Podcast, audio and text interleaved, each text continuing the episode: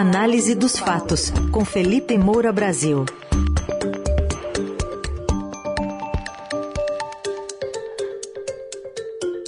Hoje, com os olhares de Lula e Bolsonaro para a guerra da Ucrânia, enquanto disputam a guerra aqui no Brasil.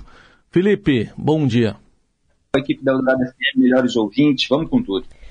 Vamos lá. Vamos começar falando sobre o ex-presidente Lula. Perdão. E qual que deve ser o peso da fala dele sobre Vladimir Zelensky, né, equiparando o líder ucraniano com o líder é, russo, que repercutiu muito mal até entre aliados do petista, e quão trabalhoso será para o núcleo da campanha também redigir um discurso para sábado, quando ele vai lançar a sua pré-candidatura.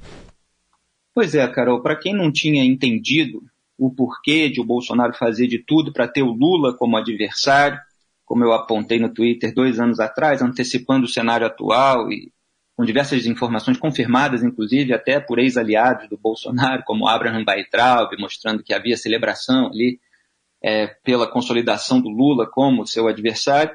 Agora fica tudo bastante claro em toda essa série que culminou nessa declaração dada à revista americana Time. Eu venho comentando aqui na coluna há semanas sobre o repertório de declarações absolutamente absurdas é, de Luiz Inácio Lula da Silva e dessa vez ele atingiu o ápice. Está é, tá tendo uma grande repercussão internacional, veículos do mundo inteiro manchetando, como se diz no jargão jornalístico, essa declaração específica fez até as outras declarações da entrevista desaparecerem. É, o conteúdo é muito rasteiro, como tem sido é, o conteúdo dito é, pelo Lula em todas as entrevistas, nas suas declarações públicas. É, ele falou, por exemplo, que política econômica a gente não discute antes de ganhar as eleições. Primeiro você precisa ganhar para depois você saber com quem você vai compor, o que você vai fazer e tal. Não quer dizer, não se discute política econômica antes, é, você é, não mostra para o eleitorado o que, que você pretende fazer, mas isso estava lá, no meio da entrevista, também acabou esquecido. Mas a gente volta aqui para o foco principal. É, e é bom trazer, entre aspas, né, aquilo que ele falou. É, ele disse que o Zelensky é tão responsável quanto Putin pela guerra, essa talvez tenha sido a declaração mais grotesca, eu vou analisar aqui, mas ele é, disse mais, né? Disse que o Zelensky quis a guerra. E eu até paro nessa frase para lembrar que horas antes é, da primeira bomba russa cair na Ucrânia, foi divulgado aqui no Brasil, inclusive com legendas, é o vídeo do Zelensky dizendo o seguinte: hoje tentei iniciar uma conversa telefônica com o presidente russo. O resultado? Silêncio. Então, quer dizer, o Lula, além da insensibilidade que ele demonstrou com um país invadido por ordens de um tirano, além da condescendência com o comportamento desse tirano, ele desinforma, ele mente. Zelensky tentou conversar com o Putin antes de o Putin ordenar a invasão da Ucrânia. E ele continua tentando conversar com o Putin e já houve diversas rodadas de negociação. Isso não quer dizer que ele não vai defender o próprio país. Mas aí eu volto à declaração do Lula. Se não quisesse, falando do Zelensky, teria negociado um pouco mais. É assim. Eu fiz uma crítica, aí ele dá uma tentativa de amenizar o lado dele, quando estava na Cidade do México, dizendo que foi errado invadir, mas eu acho que ninguém está procurando contribuir para a paz. As pessoas estão estimulando o ódio contra o Putin. Luiz Inácio Lula Silva, ex-presidente do Brasil, dizendo que as pessoas estão estimulando o ódio contra o Putin. O curioso é que ele disse isso justamente num dia que a Associated Press publicou uma reportagem, resultado de um amplo trabalho de investigação que analisou imagens, vistoriou ali os escombros, entrevistou diversas testemunhas, para confirmar que, ao contrário do que se sabia até agora, a estimativa era de 300 mortos, não ao contrário, né, mas apenas um número pior, morreram 600, o dobro, de refugiados ucranianos no teatro de Mariupol, bombardeado pelo Vladimir Putin. Esse que já está sendo considerado um criminoso de guerra. 600 refugiados ucranianos foram mortos.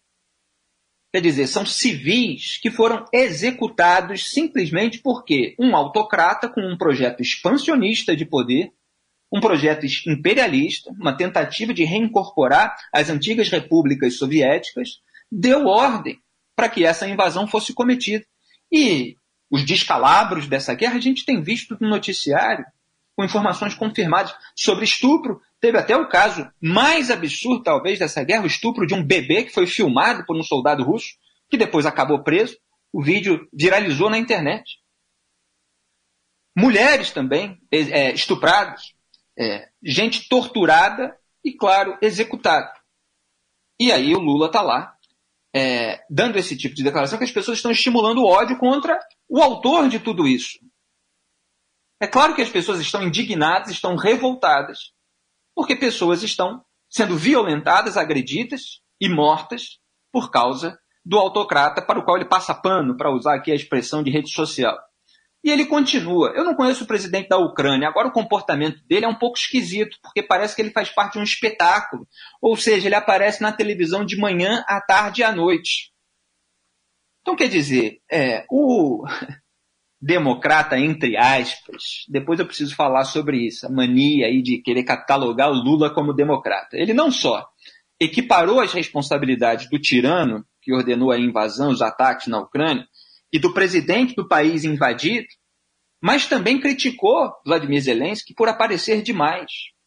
Como se o Vladimir Zelensky não estivesse aparecendo para fazer apelos por armas, munições e dinheiro para defender o seu povo, que está sendo alvo de tudo isso que eu estou narrando. Como se ele pudesse resolver na cerveja. Para me referir aqui a uma declaração também bizarra que o Lula deu recentemente. Ah, se fosse aqui no Brasil, a gente resolvia na cerveja. Ele quer posar como esse cara, que teria conseguido, através do esforço diplomático, através de uma conversa de bar, resolver toda essa situação sem que fosse necessário chegar ao ponto em que chegou. E aí a gente vê os passadores de pano do lulismo, e obviamente o, o sentimento anti-bolsonarista reforça o empenho desse pessoal, é, querendo transformar tudo numa questão de se um não quer, dois não brigam, ou uma tese ainda mais cruel de que ninguém faz guerra sozinho. Ora, você só pode pensar isso se você pensar que ninguém assalta sozinho, que ninguém estupra sozinho, que ninguém comete um assassinato sozinho, porque em todos esses casos há uma vítima. Essa é a participação da pessoa que está sendo atacada, é como vítima. Se um sujeito quer cometer um crime contra outra pessoa, ele comete e a outra pessoa é alvo disso, ela não é corresponsável, ela não é coautora. Então, às vezes, as teses que são usadas para passar pano para as declarações do Lula, elas ainda contaminam mais o debate público. Quer dizer, até a legítima defesa, que só existe justamente porque algumas pessoas cometem atos individuais bárbaros, ela também está sendo atacada. Quer dizer, não querem que o, que o Zelensky defenda o seu povo. É como se quisesse que uma vítima de estupro negociasse com o estuprador qual parte do corpo que ele quer para que ela possa oferecer voluntariamente e aí não acontecer, digamos, o estupro total. Quando um presidente, um tirano, um autocrata manda invadir outro país, ele está, de certa forma, cometendo um ato de estupro, aqui no sentido metafórico, análogo, de uma nação contra outra. Ele está é, desafiando, violentando, violando, essa é a palavra, a soberania de outro país. Então é muito grave o que o Lula disse. E a raiz dessa atrocidade disparada por ele na revista americana Time é, curiosamente, o anti-americanismo, o antigo anti-americanismo do PT, que deu origem ao famigerado Foro de São Paulo em 1990, que depois foi distorcido pelo bolsonarismo, e as pessoas passaram a acreditar que era tudo uma teoria da conspiração, porque tudo eles passaram a atribuir ao Foro de São Paulo. O Foro de São Paulo é uma reunião, um congresso anual que é, reunia os partidos de esquerda, de extrema esquerda, é, da América Latina, justamente para tentar é, fazer uma integração excluindo os Estados Unidos. Uma reação à época, a tentativa de se estabelecer a alta. E o Lula parou essa estupidez no tempo. Ele parou no tempo, mas com um pensamento que já era estúpido naquela época. E eleitoralmente a tendência é que ele explore mais a capa americana, onde ele está lá fazendo uma pose, e a repórter falou que ele foi charmoso e tal. Quer dizer, você tem aí todo um viés incluído aí nessa reportagem que traz uma propaganda personalista para a campanha do Lula. A tendência é que ele explore mais isso do que o velho conteúdo anti-americano do PT, do qual já falei aqui na coluna. Quer dizer, aqueles que cuidam das relações internacionais petistas, eles têm uma tese que é da multipolaridade. Quer dizer, é, para eles não se pode haver um poder hegemônico é, que não possa ser contrastado e tal, então eles defendem é, que haja é, essa multipolaridade. É, e o que acontece como resultado disso é, é muitas vezes, você justamente passar pano é, para tudo que seja bárbaro. Quer dizer, você justifica ou desculpa as barbaridades cometidas por regimes autocráticos, por ditaduras como a cubana é, e a venezuelana, com base nesse anti-americanismo. Então não se repudia as violações à democracia em outros países, como a própria Ucrânia, porque a prioridade para os petistas é a oposição ao poder hegemônico. Isso precisa vir antes de tudo. E dessa salada é, subintelectual resulta declarações como essa, é, que tem um componente de desumanidade absolutamente lamentável. É, o senador Alessandro Vieira, aliás, deu um bom comentário no Twitter, dizendo que o Lula vai mostrando quem é contra ditaduras, menos as alinhadas ideologicamente, contra a corrupção, salvo a dos companheiros. E tome populismo e boçalidade. Comparar Zelensky e Putin no quesito responsável pela guerra é tão estúpido quanto insinuar que policial não é gente. E sim, os próprios petistas estão aí é, fazendo relatos, como o Estadão publica hoje, é, de que estão preocupados com essa verborragia, com essa logorreia do Lula, embora eles tentem passar um pano, dizendo que não é que está errado, é que isso atrapalha a busca pelo eleitorado de centro, o eleitorado fora da bolha. O Lula está falando para sua base radical, só que ele está falando numa revista internacional sobre o episódio de maior comoção mundial da história contemporânea. Então é claro que isso tem uma grande repercussão. Agora é claro que no Brasil muita gente não acompanha isso em detalhes, está mais preocupado com o seu é, seu problema imediato. Infelizmente, é, você tem necessidades urgentes muito maiores aqui é, no Brasil, e isso pode ser eventualmente contornado, mas é preciso chamar a atenção para a gravidade daquilo que ele falou. Eu lamento, eu acho que ele chegou de fato, é, não ao fundo do poço, mas ele cavou um pouco mais. Ele já está no subsolo. Felipe, uh, por outro lado, falando agora de Jair Bolsonaro, que lá em fevereiro, antes da guerra, achou que até que tinha conseguido, coincidência ou não, suspender a guerra, quando ele estava indo para a Rússia. É, ontem o presidente falou a empresários sobre a guerra e demonstrou um temor com o prolongamento da guerra. Bom, ela já está durando 71 dias. Pois é. É, e, e eu comentei no Twitter em 1 de março, quer dizer, há mais de dois meses, qual era a expectativa do Bolsonaro. Era que a guerra acabasse rapidinho, que tudo voltasse ao normal, que o agronegócio é, ganhasse o seu adubo, quer dizer, os fertilizantes é, que vêm da Rússia, o Brasil tem uma dependência disso, e o agronegócio apoiasse a sua campanha, e depois, inclusive, veio uma série de reportagens confirmando todo esse escambo, toda essa é, negociação para que o agro patrocine a campanha de Jair Bolsonaro, já é, tem uma ligação, inclusive, com veículos que têm uma tendência mais bolsonarista, você vê empresários ligados ao agronegócio atuando aí é, pela propaganda do presidente. E que o Putin desse uma mãozinha virtual, que foi a suspeita que ficou com a ida do chamado vereador federal, depois internacional da República, o Carlos Bolsonaro, naquela comitiva do presidente na Rússia. Essa era a expectativa do Bolsonaro e eu apontei o seguinte: cenário, qual é o cenário real? Que a guerra se estende, a Europa se une contra o Putin, a neutralidade isola o Brasil, as sanções abalam a Rússia e Belarus também, que estava ali apoiando Putin, e não há garantia de adubo. Esse é o cenário real que eu apontei dois meses atrás e que continua hoje, permanece. Quer dizer, a guerra se estende. Porque a gente sabe que tem um sujeito com um projeto expansionista e imperialista que quer levar isso adiante. E aí agora o Bolsonaro, nessa nesse evento aí com empresários, mostra o seu temor. Um temor que ele não demonstrou antes. E não demonstrou sequer antes da guerra. Aí muita gente vai falar assim: ah, mas a Alemanha também depende é, do petróleo, do gás russo, etc. Bom, dois erros não fazem um acerto. O Bolsonaro teve três anos como presidente da República, e é a função dele, para buscar alternativas a uma dependência exclusiva, que já seria ruim se fosse de um país democrático. Agora, de uma autocracia é pior ainda. Depois chegou a surgir informação, não, a Tereza Cristina, ministra da Agricultura, vai ao Canadá para tentar negociar, e depois sumiu. Porque o que ele quer é manter essa condescendência com o Putin e conseguir lá o adubo fertilizante sem ter mais trabalho, porque Jair Bolsonaro não gosta de trabalhar.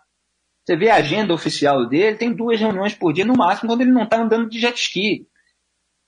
E ele chegou a dizer, até numa entrevista coletiva, um chefe de Estado como o da Rússia não quer praticar massacre onde quer que seja. Eu acabei de relatar um de 600 pessoas.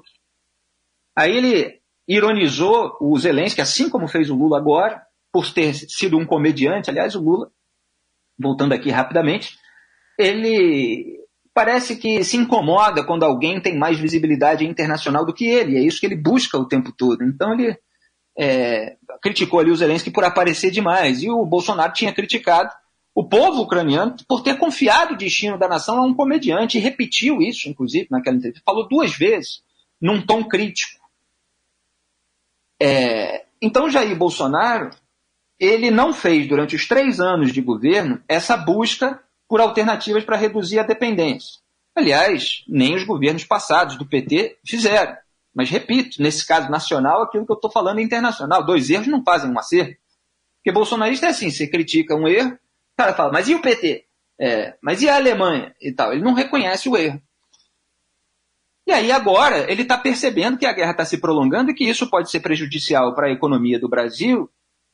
E ele, obviamente, quer se eximir de responsabilidade por isso, como se não houvesse outros ingredientes que são de responsabilidade do governo, para que a inflação seja turbinada. É, e, e ele é, mostra aí o seu temor. O temor de que a guerra se prolongue é legítimo, é mundial. Todos nós compartilhamos. Só que ele não fez isso antes. Ele não tomou as devidas providências e continua sem tomar. Ele deveria estar prestando contas de quais são as alternativas que o Brasil está buscando sob a sua administração para não depender de um autocrata e para não passar esse vexame internacional que nem os alemães passaram, de ir lá bajular e prestar solidariedade a um país que está com as suas tropas reunidas na fronteira do outro para cometer uma invasão que resultaria em massacres. Então, olha, é, esse episódio é um dos episódios mais emblemáticos de como o Brasil está muito mal representado, com duas lideranças das pesquisas que são condescendentes com autocratas, com tiranos, com ditadores. E, para concluir, eu falei a respeito da, dessa afirmação de que o Lula é democrata, toda hora é um, uma discussão a respeito disso. É, e eu estava mostrando ontem é, o seguinte, estava até tentando buscar aqui no meu Twitter, que o Lula ele financiou ditaduras com dinheiro do BNDES, quer dizer, na prática, dinheiro é, do povo brasileiro. É, ele deixou a corrupção correr, é, uma corrupção que fraudava a democracia, com dinheiro sujo para campanhas e para congresso, no caso do mensalão. E o Jair Bolsonaro, ele mantém no ar uma hipótese de golpe, o que é muito ruim para o Brasil. Ele instrumentaliza a Polícia Federal, as Forças Armadas, órgãos de fiscalização e controle, e ele institucionalizou com o orçamento secreto a compra de apoio parlamentar, quer dizer, é o mensalão institucionalizado. É, então, assim, isso que é importante, é você mostrar a natureza dos atos de cada um, não ficar catalogando ambos dessa maneira categórica sobre aquilo que supostamente eles defenderiam até o fim como uma prioridade em relação a todas as demais coisas. Quem é, quem é que pode garantir um troço desse? Ainda mais depois é, de todo esse rancor, desse ressentimento que o próprio Lula exibe nas suas declarações, em razão é, de ter sido alvo de investigações, como tantos outros petistas, em razão dos escândalos de corrupção que aconteceram durante o seu governo. Então é preciso parar com esse negócio de querer é, fazer.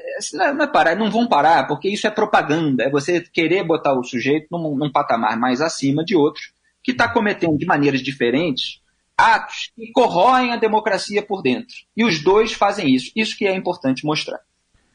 Este foi o Felipe Moura Brasil, que volta amanhã aqui ao Dourado, mas o comentário fica já já disponível também para você nos tocadores de podcast.